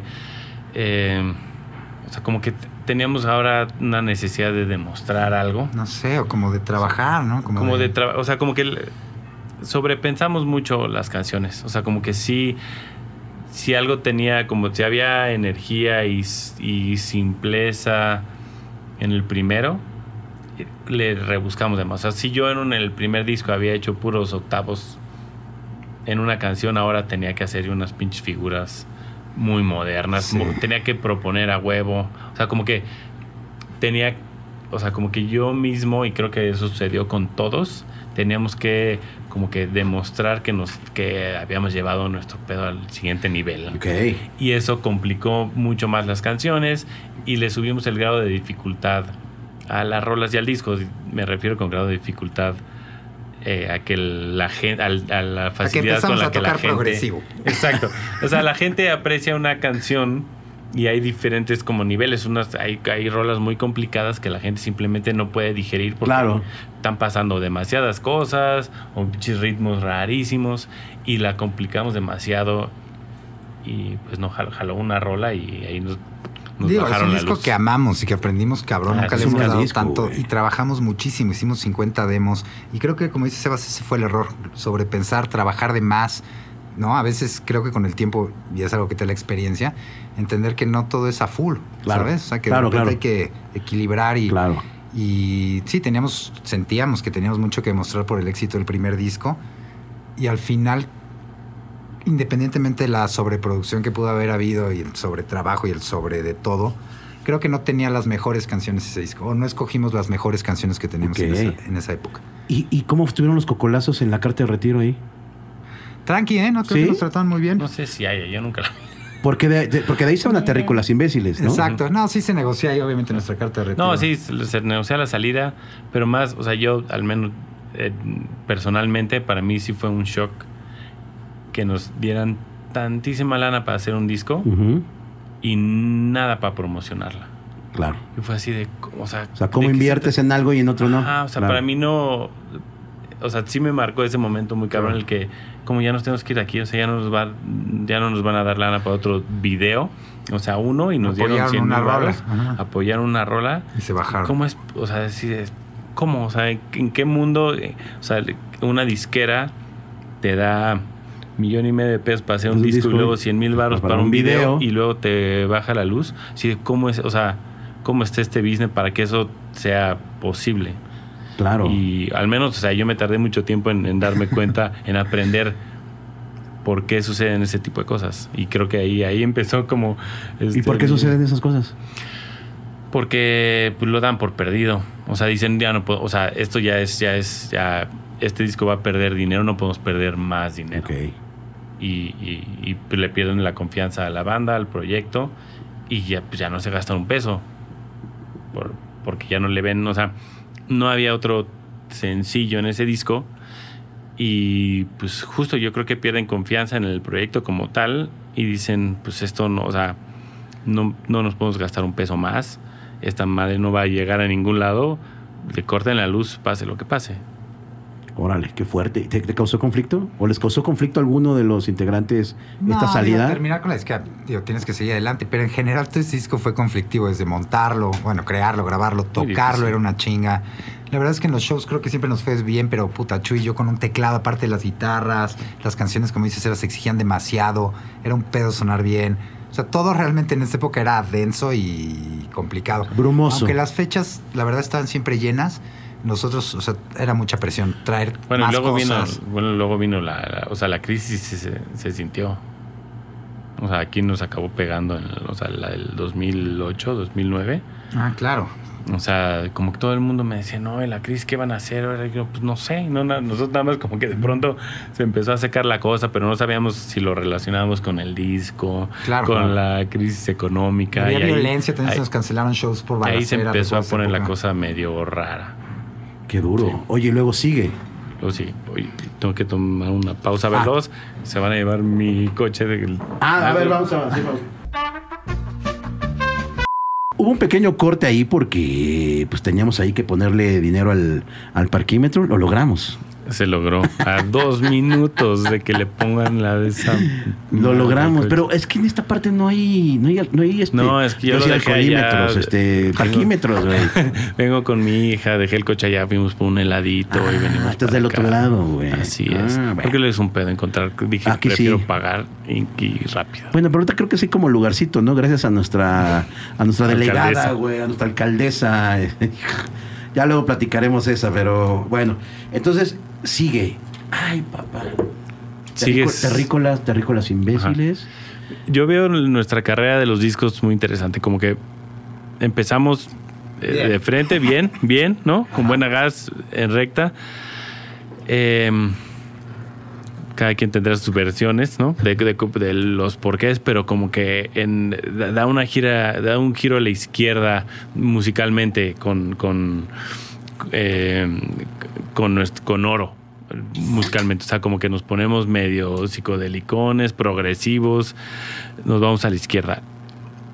De pronto nos damos cuenta que nos estamos yendo mucho a la izquierda y sobregiramos a la derecha, o sea, nos ponemos, nos vamos como, güey, este, tenemos que regresar a Bengala o hacer cosas más, digo, no necesariamente poperas, pero rolas que, que pudieran conectar con la gente, entonces ahí damos como otro giro a la derecha, pero forzadísimo y como que perdemos ese rumbo, ese es lo que el, el camino que había dibujado un primer disco.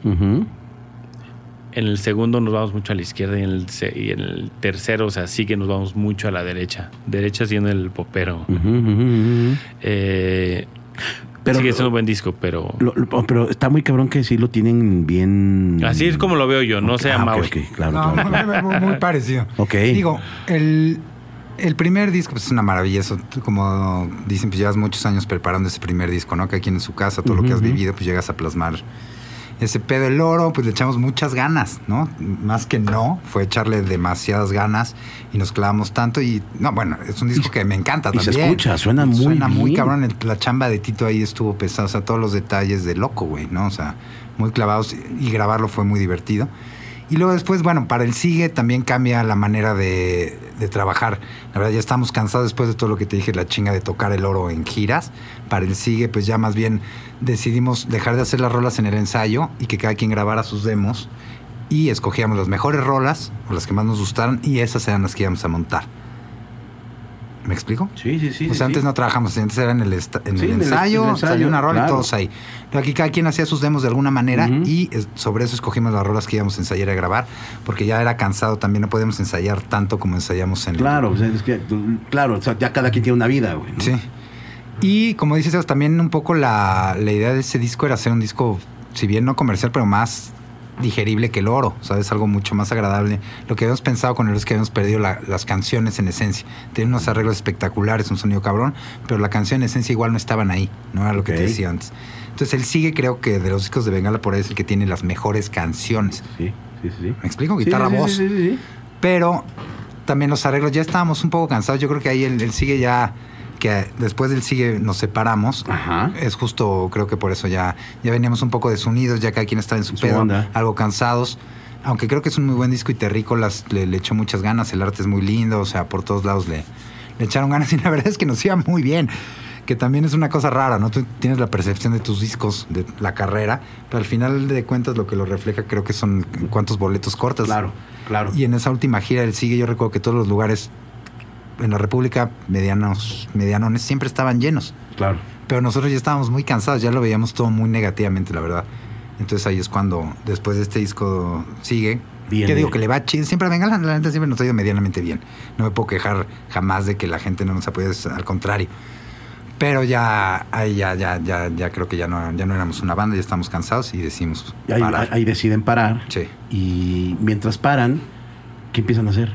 O sea, esta, esta, esta como mm, continuidad de, de- de- de preparatoria a, a escuela de música, a ya al tema profesional, mm, la música, pues está cabrón dejarla de un día para otro, ¿no? Independientemente de que estén cansados o ya no quieran, ¿qué hacen? O sea, que cuando hay esta pausa, ¿qué deciden hacer? No sé, yo me acuerdo que de entrada fue muy liberante. No sé si para ti, pero el día que decimos parar, puta, me acuerdo que yo, yo estaba preocupado un poco por la lana, ¿no? Que estábamos apoyados medianamente de la banda. Claro. Pero creo que en una chamba al mes saqué lo que sacaron un año con Bengala. Me explico, o sea, Claro. como que te relajas, pasan otras cosas y fue súper motivante ese primer. Pero tú seguiste en la música. Sí, claro. Digo, seguimos juntos. La verdad es que Diego Seas y yo llevamos 20 años trabajando. juntos. O sea, Diego hizo otro proyecto que se llama Comunión con una chica muy amiga nuestra que estuvo tocando en la última gira de Bengala que se llama Alexa, que queremos mucho. Hicieron un disco ellos dos con canciones de ellos. Yo grabé guitarras y acabé tocando en vivo, que era algo que no quería, nada más quería grabar el disco, pero bueno, me convencieron, acabé tocando. Milo Freudival también y Sebas era el manager. Entonces ahí seguimos trabajando nosotros. Órale. jun- Bueno, Sebas antes pasa por Reino. Ah, Yo qué, hice- claro. qué hicimos O sea, antes? ¿Cuánto pasó ahí de...? Suspende Bengala, yo armo Reino. Lo, lo- o sea, lo, lo- lo armas con estos. Con Cristian y Pablo. con Chris y con Pablito. Y les empieza a ir como muy cabrón, ¿no? Lo- lo- los Sí. empieza. Los produce. No, ese primer disco lo hicimos nosotros. ¿Ustedes? Órale. Ajá. Órale. Entonces empiezas con Reino. Y a la par llevabas el management de. No, eso, Comunión fue como Fue un dos año años, después, Un ¿verdad? año y cacho después. O sea, yo empiezo, empieza, eh, ¿qué fue? Sí, empieza Reino el 2014. 2014 y pues nos echamos como, nos echamos como 6, 8 meses ahí, pues normal y luego como que nos apadrina Zoé muy cabrón. Mm, claro. Eh, abrimos toda la gira de León, toda la gira de Zoé del 2015, 2016 por ahí. Y yo me salgo, pero antes de salirme eh, me convertí como en, bueno, no como, como en manager de Camilo VII Ah, ok. en el 2014 Ok. justamente. Órale. ¿Y, cómo es como trabajar ahora del lado que no te ves de la música? Pues padre, o sea, a mí me gusta, o sea, es un lado que ¿Qué es un manager? Para, de- para hay, la dis- banda. hay distintos tipos de managers. ¿Tú qué, ¿Tú qué tipo de manager eras? Pues yo creo que he ido encontrando y aprendiendo qué tipo de manager soy, pero pues es, ah, no sé, hay, hay, hay managers eh, como muy del negocio, o sea, como que en realidad tú haces tu arte y yo te consigo Y- chamba y yo te ahí está. Ajá, ajá. Y hay managers que se vuelven como tus, este, tus socios, que realmente se, se siente como una sociedad, de que son parte de un equipo y que los dos están trabajando juntos. Claro. Hay managers que se sienten... El hasta- desarrollo, ¿no? En el desarrollo de la banda o del, del- del- Exacto. del- del solista, claro. Hay managers que se pudieran sentir hasta como, como, como un, un mal necesario. Hay managers que pueden ser muy amigos. Hay managers que pueden ser como esta figura paterna. O sea, como que hay de todo. Mucho depende de la, de la, la persona que es el artista y la persona que es el manager. O sea, pero a ti cuando te, te dicen, sé manager, tú dijiste, ah, ok, pues sí. no, yo me propongo. Ah, Porque... ok. Órale. Qué chido, porque ser manager es un trabajo difícil, eh, odiado, este... Está cabrón ser manager. Pues tiene su chiste como todo. Órale. Pero así tienes que estarme de pirata. sí, sí, sí, sí. A mí Sí. me gusta, a mí me gusta, pero o sea, no con presidente, todos. cabrón. O sea, no cualquier güey dice, "Ey, yo jalo. No, pero tiene su ch- o sea, a mí, me gusta mucho, pero depende con quién trabajes. Claro. O sea, no, definitivamente no soy un manager de, de, de- de quien sea. O Claro. es- eso sí es algo que he aprendido. Tengo que escoger con quién ser manager, porque no puedo ser un manager con alguien con, con quien no tenga algo que ver, ¿sabes? En, en, en visión, en esencia, en Tienes una, una- personalidad. una afinidad en algo con, Exactamente. con el artista. Órale, qué chido.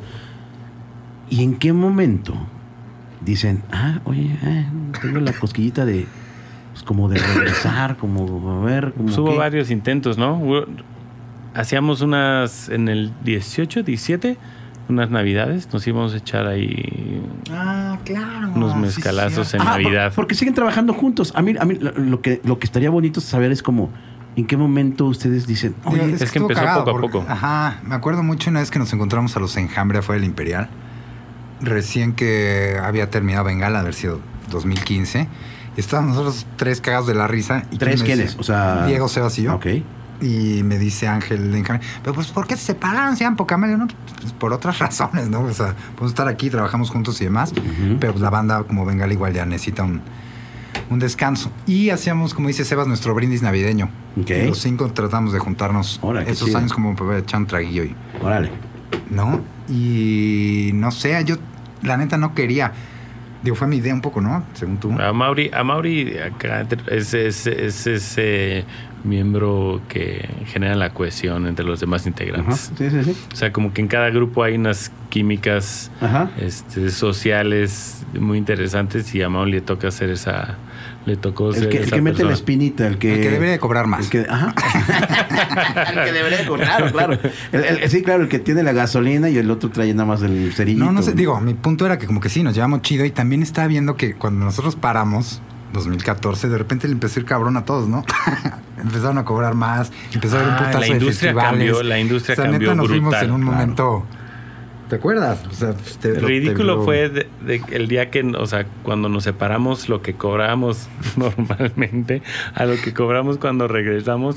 O sea, como que la industria también, o sea, se eh, como que explotó de alguna manera. Como este, pues sí, literal, como que creció, se desarrolló brutal en una cosa de 5 o 6 años. Cuando nosotros nos fuimos, había, existe aquel Pal Norte nada más, el Vive Latino, Sí, ¿no? y era un pedo y todo y lo del festivales medio. puros ahí X. Y de pronto, cuando regresamos 2019, estamos hablando de que ya hay como fácil unos entre 25 o 30 festivales, en el país. Anuales. Bien. Sí, Ajá, claro. Exacto. Sí, y claro. venues en otros lados decentes. A nosotros nos, nos tocó muy duro, muy duro toda esa época. Claro. Bueno, ahorita no hay en Ciudad de México. Lugares. Venues, venues para tocar. No sé, ya O no sea, sabe. Oye, ya ahorita ya no va a haber bandas. ¿no? Es que eso es lo triste. También. O sea, cambió ya la escena. bro. Es otra, es ot- otras tres horas de podcast. sí, sí, sí. Son ciclos. Y Sí. ahorita el- las bandas no están arriba del aula. No. No, y la otra vez platicando aquí, no me acuerdo con quién, hubo un, un- un tema donde dijeron, lo que está ahorita de la música, tristemente no hay músicos, güey. Y sí es son cierto, o sea, diferentes. Es que sí son músicos. pero O sea, no hay, no, o sea, casi no hay músicos en vivo. O sea, ya, ya deja al artista, que haya músicos en vivo con el artista ejecutando algo. No hay, güey. Es una pista, un DJ ahí y nada más, ¿no? O sea, no hay como esta, esta. Bueno, ah, depende, porque si vas a, o sea, quizá no está eso naciendo así, pero vas a un festival y tres, no, tres traen pistas, todos son músicos. No sé qué va a hacer en cinco, siete años, ¿sabes? Ya Igual sí. cuando se refleja esta generación. Eh, que- exacto, o sea, esta generación en la que tú dices, sí, es lo que está, o sea, ahorita las los artistas son, hay muchos más solistas, pero son solistas no porque no quieran tener una banda, sino porque ahora puedes hacer música solo. En esta, o sea, si nosotros a los tuviéramos 20 años ahorita, seguramente no hubiéramos hecho Bengala, porque yo ya hubiera podido haber hecho, hubiera cantado de la verga en un micrófono y mi voz hubiera escuchado tuneada y yo hubiera sido solista, igual a Mauri también, Claro. Marcos, cada quien hubiera sido solista porque no necesitabas a otro músico claro. que complementara lo que tú no sabías hacer. Tristemente. O sea, antes tener una banda era una necesidad porque era la manera en la que la música se tenía que hacer. Claro. Ahorita no se tiene que hacer así, entonces no, no necesitas de alguien más. Eres tú solo, escoges un beat, una lira del splice, armas tu rola y ya puedes tener tú una canción Y ya- solo. y ya, lo puedes sin vender, nadie. incluso tú también, ya. Lo subes y si te va bien porque tienes buen gusto y supiste qué cosas escoger, funciona y, y jala. No, ya no tienes la necesidad de juntarte a... Ya, no, ya no necesitas No a un huevo, guitarrista. pues, sí, Claro. sí. Oigan, amigos, estos estaban en el Imperial, estaban los tres. Les, Ah, pre- les sí, cierto, preguntan. no pasa nada, ¿no? Está bueno. Divagar de repente está sabroso. Sí, es como, claro. ay. Están los tres, están los, están los mi- mis, compitas de, de los enjambres. Y de, oigan, ustedes, ¿qué pasa? ¿Qué? ¿Por qué? ¿Qué? ¿Qué? ¿Ahí qué? Es, ah, no, digo, recuerdo eso muy particularmente que me dijo Ángel de Enjambre, que, que, pues como que se iban Pero ahí te quedó la espinita. No, pues yo le dije, no, pues nos llevamos chingón, sí, así es, ¿no? Separamos el proyecto, pero somos amigos, güey. Perdóname, ¿verdad? Y. Como jodo, güey. Y nada, yo les decía a estos güeyes, digo, nos llevamos cabrón, nos llevamos bien, nos seguimos viendo, ¿no? Ha pasado un tiempo. Y también mi punto era el de la industria. Ahorita hay un putazo de festivales, como que si vamos a regresar, que no sea tan lejos. Y ya, eso fue lo que les propuse en uno de esos brindis, te digo, ¿Y navideños. qué te decían ellos? Pues, Pero eso fue un año. o sea, eso fue una- como el 17. Y de ahí como que se puso en la mesa y no se armó. O sea, Y dos, luego do- nos- dos, dos años parados más, un poquito, ¿no? O un año más. Sí, fue tal cual. Fue en 17. ahí no o sea, en jaló. 18. El 18 17 no jaló, Ajá. o sea, finales del 17 no jaló, final del 18 fue como, Jaló. pues a ver.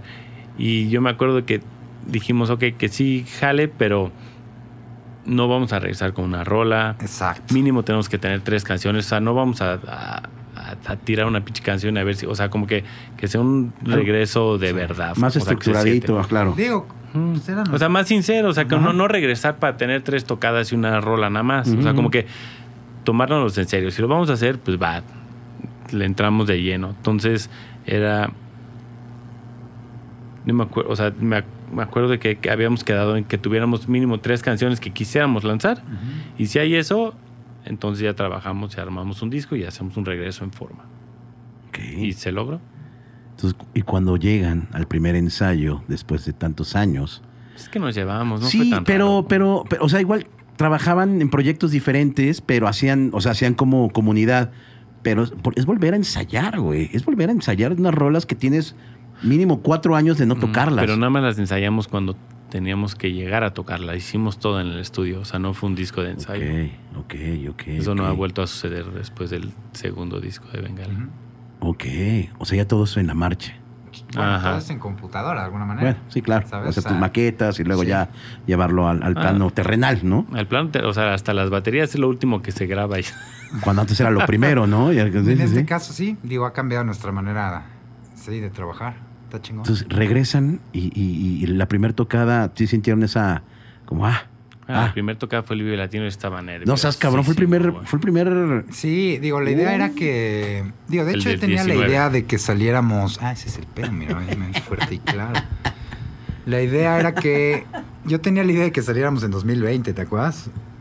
Y Sebas. qué bueno que no, Ajá. qué bueno que no. Y le ofrecen a Sebas hacer estos, volver en el Vive y hacer una serie de festivales. Yo todavía lo negué. Yo así, no, no, no, no ahorita no. Tú, tú, tú- tú agarras, tú agarras las riendas del, del- de la logística management ya en esta segunda etapa. Sí, o sea, de alguna manera, o sea, como que no era como que estuviera condicionado, pero sí fue de, oye, si chambeamos así, si quiero estar ahí, o sea, claro, me daría mucha que hacer, hueva sí, sí, sí. que alguien más lo hiciera. Oh, ok. Entonces, ¿tú, tú te proponen o tú buscas un Vive Latino?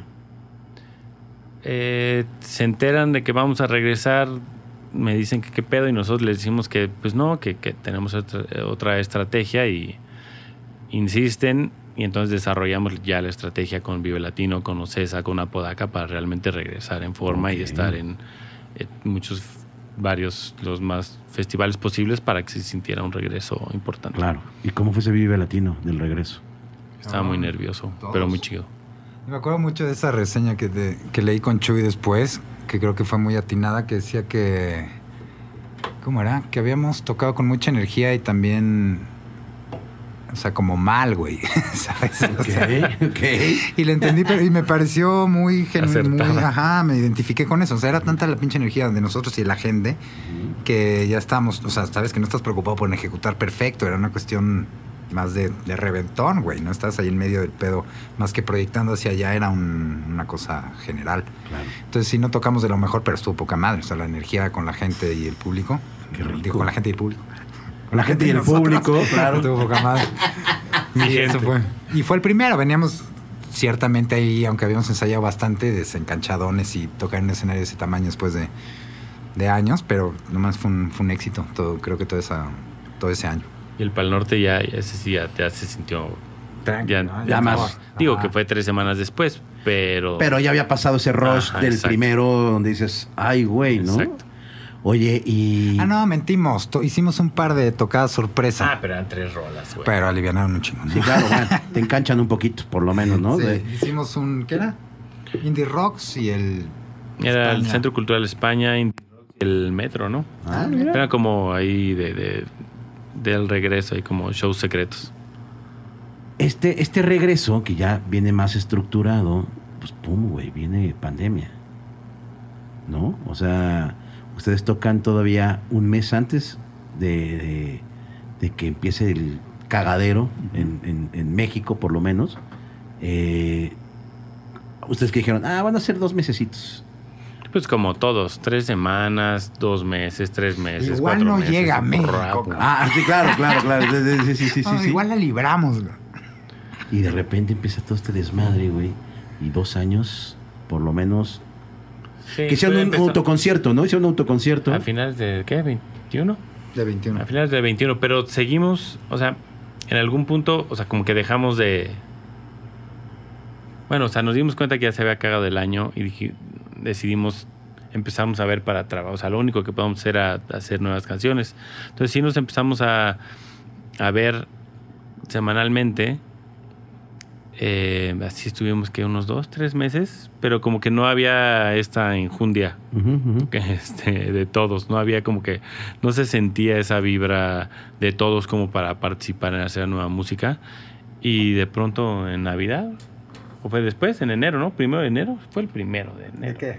O el 5, que el Zoom donde se despiden Marcos y Ah, Chuy, no sé, banda. ni me acuerdo, ¿no? Pues no, yo, Ah. pandemia Era una empezó fecha en medio rara, era como el de- marzo, como el- abril, mayo, unos Fue meses como el después. 31, no, no, no. Puta, la verdad ya no me acuerdo bien.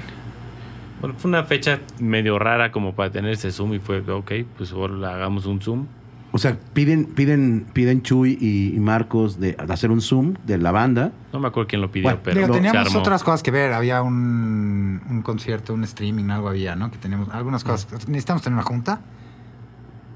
Sí, sí, íbamos a hacer algo. Ajá, y tenemos, tenemos esa junta y ya Marcos y, y Chuy deciden salirse. Ahí les dicen, ya no vamos a estar en la banda. Eh, ¿Cuál fue su sentir? O sea, fue como... de, "Ah". Sí, pues fue así. chal. Digo, que también el año está cagado, como insisto, era un momento en el que Todo podía o sea, no pasar. los Todo, culpo, sí, no, güey. ajá, claro, Era claro. un momento, no, nadie quería salir, no había futuro para nada, ¿no? Estaban Ni para todos- nadie. Ni para nadie, o sea, eran épocas Difícil. complicadas y que al final, digo, creo que lo que nos ayudó mucho a nosotros tres fue hacer eso, ¿no? Que en el momento parecía complicado hacerlo, como que te- era un poco un sinsentido. Al final creo que es, es lo que hizo mi pandemia mejor, lo acabamos viendo como a manera de terapia, ¿no? Juntarnos los tres una vez a la semana, muchas veces igual ni siquiera trabajábamos, era nada más hablar, pero era seguir, ¿no? Teniendo constancia con esto.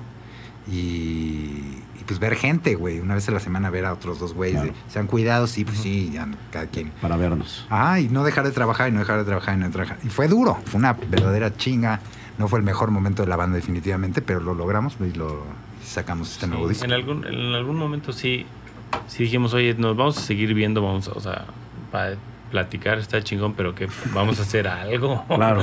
Y, y quedamos que si, si hacíamos música, no- porque creo que no, hemos, no habíamos hecho música nosotros tres en, en esa modalidad, o sea, siempre éramos- acabamos haciendo música sí. los cinco. Ujú, ujú. Y dijimos, bueno, pues si hacemos algo que nos lata, pues, pues le damos, ¿no? O sea, la, la condición era, si nos gusta, seguimos trabajando. Si no nos gusta, ahí la dejamos, no vamos a trabajar por mantener viva una banda en la que no nos gusta la música, pero no- nos da para tocar unas veces al año. O sea, no lo íbamos a hacer por el negocio, que no es como que sea un gran negocio tampoco, pero sí es un, un hobby que requiere de su tiempo, esfuerzo, amor, creatividad. Y nos gustaron las canciones que estábamos haciendo. Y la verdad es que, pues quieras o no, hacer música y tener la plataforma que tiene Bengala para compartirla, pues creo que está increíble aprovecharla. Y nos gustaron, la mus- nos gustaron las canciones que estábamos haciendo. Y pues, pues dijimos, pues va, se le seguimos nosotros tres, ahí vemos cómo le hacemos. Oye, me brinqué igual una parte rapidísima en donde existe un laberinto. Que fue antes de pandemia. Ah, el disco. Claro. ¿No? Sí. O sea, fue antes de pandemia. El disco de la reunión. Ese fue el disco de la reunión. Exacto. Y que es un disco bonito. Sí está, sí está bonito ese disco. Es muy buen Está disco. padre, sí, cómo Sí. Claro, grandes rolas. ¿Y cómo fue regresar otra vez al, al estudio a, a- a- a darle? ¿Ya entre, fue entre Pues, ustedes? Ese, o sea, justo ya fue en esta era eh, más moderna eh, en la que las canciones las construíamos en el estudio. Eh, pero sí la acabamos grabando bien. O sea, como que hacíamos las maquetas en el estudio y regrabábamos después ya en el estudio A. Con Milo. Freudeval, Ajá. Mimilit. Saludo, Mimilit. Este, las montábamos para que, o sea, justo tocarlas, ¿no? Un poco salen cosas nuevas. Y es un gran disco, digo, creo que por la pandemia y demás nos faltó promocionarlo más tal vez. Pero es un, creo, a mí me parece los mejores, sobre todo porque está lo que pasa también con nuestro nuevo disco, que están muy apegados a los demos. Eso fue algo que Está perdimos, chido. creo, en el oro, que es algo que es muy fácil perder. Lo mismo que te platicaba al principio de que a la gente le gustaban más nuestros demos, demos que, que ya, los- que era la misma grabación, ojo, eh, o sea, no es que era un demo, algunos eran la- casi que la misma grabación, Ajá, ajá. nada más una no estaba mezclada Claro. o cosas así, pero Más crudo. tienen cosas que errores, ¿no? Los errores creo que hacen los discos honestos. Sí, y nuestro último acuerdo. disco está lleno de errores, ¿sabes? O sea, tiene cosas muy naturales que, que nos permitimos dejar, que en otros discos tal vez no lo hubiéramos hecho, ¿no? ¿Este, este, este disco lo produce Milo? ¿Cuál? ¿El Laberinto, el laberinto? sí. Sí, señor. Ok, Laberinto, ok. sí. Que con Milo ya hemos trabajado antes y, y siempre había sido alguien muy cercano a la banda y estuvo mucho en el proceso de volver. Le enseñamos rolas, nos rebotó algunas, o sea, como que nos pidió que nos juntáramos. O sea, fue un- una parte importante en el sentido, no sé, como de Creativo, artístico. Más que eso, como de Ayer. amistoso, ¿no? Como que nos invitó a juntarnos, a, estar juntos, a trabajar juntos. De acuerdo. Qué chido. Ajá. Oye, y pum, hace dos semanas estrenamos algo. Así es. El nuevo. El nuevo disco. Sí, señor. ¿Y ese Así qué? es. ¿Quién lo hizo? Tiempo ¿Cuándo? futuro. ¿Por qué? ¿Cuándo? Es el, el pandémico. Es el, es el que se hizo en el la pandemia. Es el que De los tres. Ujú. Pum, cabrón. ¿Cómo se, o sea, ahora sí, ya viéndolo materialmente, ese disco, ¿cómo lo sienten los tres? De cómo salió, cómo se hizo. Pues es ¿Cambiarían algo? ¿No lo cambiarían? el- No. Pues Ahorita no. Creo que no nos arrepentimos de nada porque todo tiene su, su chiste. Más bien lo que hemos hecho es, pues, mínimo darte cuenta de, de el- las consecuencias que tienen los actos. No, no necesariamente arrepentirte de, de algo, pero este disco ya, bueno, trae aprendizajes. Pero eh, es un disco pandémico y también es bastante, o sea, era bastante oscuro hasta la última canción que sucede, que es Luces, el sencillo que Luces. eh, apalanca ya el lanzamiento del disco, que es la canción que tiene más, pues literal luz, como que hay una esperanza ahí, porque el resto del disco está, está dark y... ¿Sí está Darky? Pues dark, o sea, es un darky raro. Las canciones son cortas, son amigables, pero sí tiene, pero vamos, se hicieron en pandemia, pensábamos que estábamos valiendo verga, ¿sabes? ya éramos Exacto. los tres nada más en la banda, como que estamos haciendo, cuándo va a pasar esto, y todas las rolas pues tienen un, dejo de ese peso. Sí, Órale. algo, o sea, no necesariamente experimental, pero, o sea, sí, sí, sí dejamos, o sea, como que ya sabíamos que lo estábamos haciendo por el placer de hacerlo, nos dimos esa licencia de, de hacer lo que queríamos hacer, pero no tenía este, esta, esta canción que realmente nos permitiera posicionar un disco y, y entra luces ahí de refilón, muy, muy chistoso. Y aparte le da como un buen pedo, ¿no? Porque también ya cuando sale el disco, ahorita ya acabó la pandemia, ¿no? O sea, nuestro disco está actualizado, pues, ¿no? Ah. Acabó la pandemia y esa canción es parte como de, de esa reflexión. Si es un disco pandémico, tener una rola ya de, de cuando ya acabó, ¿no? Claro, o sea, sí, o sea, ahora sí que viendo esa luz después, a- al final del túnel, ya, ya, ya estamos adentro. cabrón. Sí, ya pasó, ¿no? Ya nos, ya... Ya estamos fuera. Sí, ¿no? ¿O cómo te sientes tú? Ya estamos fuera. se te cabrón, olvidó. Ya, ya aquí ya habemos 200 personas Ah, en el estudio. entonces ya, ya pasó, güey. Oye, bueno, ¿y qué? ¿Y, y, y qué, qué? De, de tocadas cuándo? ¿Qué? ¿Cuándo? ¿Por qué? ¿Por qué? Pues una, hay una. Este Ahorita año hay una. una, ¿En sola dónde? tocada, no va a haber nada más. Ah, Nada más es una. Una tocada del Teatro Metropolitano, 15 de noviembre. más. Ay, nomás. 15 de noviembre, Así es. Teatro Metropolitan. Invítenos. Claro, obviamente. Oye, 15 de noviembre. Eh, vamos a tener como recorrido de todos los discos o Sí, vamos claro. enfocados a algo nada más. No, sabemos hacer un show. Uf, showzote. Sí, sí, sí. no. Lo padre cuando ya tienes un cinco discos es que ya tienes bastante rola chida. Mi- ¿sabes? O sea, mínimo una hora de, de de, rolas. buenas rolas, o sea, O puro madrazo musical, güey, claro. Oye, está qué padre, chingón. Está chido eso. Ser una banda longeva está padre porque ya tienes como que más de dónde cortar. Ahorita ya están ensayando para el... Todavía no. No. Todavía están planeando. Todavía no tenemos sorpresas, no sabemos qué va a pasar. Más o menos. ¿Mazo? Mazo. ¿Y Ya hay podemos medio platicar o, o- o leve la nieve? Digo, una cosa que nunca hemos hecho antes es como, o no mucho, es tener invitados. Esta vez sí queremos como invitar a, Bien. a más gente. Ha ido gente a tocar con nosotros en el Plaza que hicimos el 19. Ujú, ujú, sí, claro. Este, estuvo Milo, bueno, nada más Milo va. Bueno, o sea, ahora sí queremos tener como invitados para canciones en específico, gente que son amigos y gente que respetamos y queremos de, de otros lados, ¿no? Qué chingón, amigos. Oigan, pues toda la, toda la, mucha mierda para, para, para este Metropolitan y todo lo que venga. Muchas gracias por venir. Eh, los vamos a ver ahí. Y pues redes sociales, ¿cuál, ¿cómo podemos encontrarlos, güey? ¿Cómo podemos tener como más como esa carnita de bengala para, para estar más enterados? Eh, el Instagram creo que es nuestra red de preferencia en este momento. La ¿TikTok? verdad, ¿No somos tiktokeros? no, no. O sea, no, Bengala de apenas somos de Instagram. o sea, No, o sea, No, te, te voy a decir por qué. Voy a, voy a- voy a dar una experiencia. O sea, ya que somos de la rodada de edad, yo veía el pinche TikTok y decía, güey, qué puta hueva, güey. y ya estás enganchadísimo. Para el chismecito, pero no, o sea, como que hablo como de herramienta de chamba, es muy buena, cabrón. Ah, no. Entonces, no le entiendo todavía mucho, honestamente, y no quiero entenderle más de lo que ya estoy ahorita. Un día, eh, eh, Hugo, que está aquí, estábamos en Monterrey hace un año, fuimos a grabar unas unos vocabularios a Monterrey, y me chingaba y me chingaba que TikTok, TikTok, TikTok, y yo, no, no, no, no. Y nada más dije, bueno, ya para que me deje estar fregando, subí un clip, clipcito que nada que ver, Mm. güey. Y fue con Chato de Exhausting TV. Eh, lo subo y a los dos días tenía 3 mil suscriptores y no sé cuántos views. Deja los views, a lo que voy es, mucha banda de TikTok se fue a YouTube a, a ver los podcasts. O sea, es un puente para llegar a- al producto.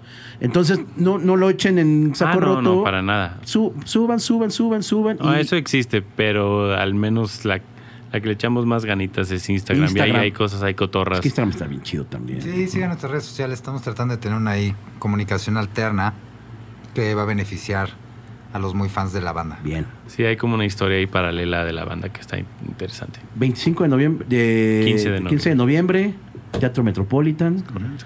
Bengala, haciendo un recorrido sabroso por todos los discos con sorpresas, un gran show. Eh, la- la- la- el Instagram es Bengala, Véngala, véngala. Bengala, Bengala.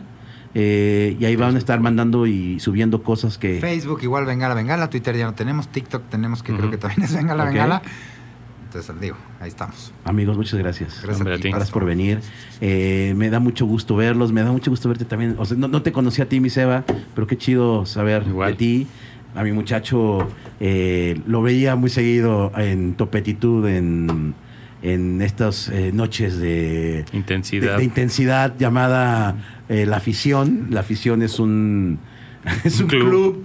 un club de Toby. eh, Duro. duro, donde van muchos músicos a jugar eh, FIFA y se- hay enfrenta- enfrentamientos duros, güey, duros. No, es muy duro. Yo fui una vez y no regresé. Dije, no, esto está muy serio. O sea, dice que se van a divertir, pero, güey, a expensas de quién. O sea, no, no, no. De mí no. Y no regresé. Cuando, cuando hubo este corte, eh, le contaba a Mauri que, que a mí un día me, me invitaron, Milhouse me invitó, llegué a ir cuatro veces en mi vida y la cuarta salí muy regañado y decidí no volver a regresar. se lo toman muy en serio. O sea, es, o sea, dis- o sea, es una diversión muy profesional. Lo hacen muy bien, juegan muy bien, pero, pero lo hacen bien. Lo No hacen es muy para bien. amateurs. O sea, no, es para amateurs, no es para amateurs. El dolor es momentáneo, la victoria es por siempre. Eso es. Amigos, gracias por venir. Gracias a ti. Qué chingón eh, saber de ustedes. Y pues bueno, ya saben todas las redes sociales de, de Bengala, Bengala, Bengala. Eh, pues muchas gracias a todos ustedes que se suscriben, ven los, los podcasts. Eh, eh, pues bueno, este es el primer podcast que hacemos después de la fiesta del aniversario del vocabulario. Ahorita se han estado subiendo los videos de, lo que pasó, los palomazos que hubieron. Eh, muchas gracias a Hugo, muchas gracias a Rich, muchas gracias a Víctor Cruz que sigue manteniendo el barco eh, así que a flote, gracias a Zombie Studio. Y pues nos vemos mucha, nos vemos pronto, muchísimas gracias, nos vemos. Bye. Bye.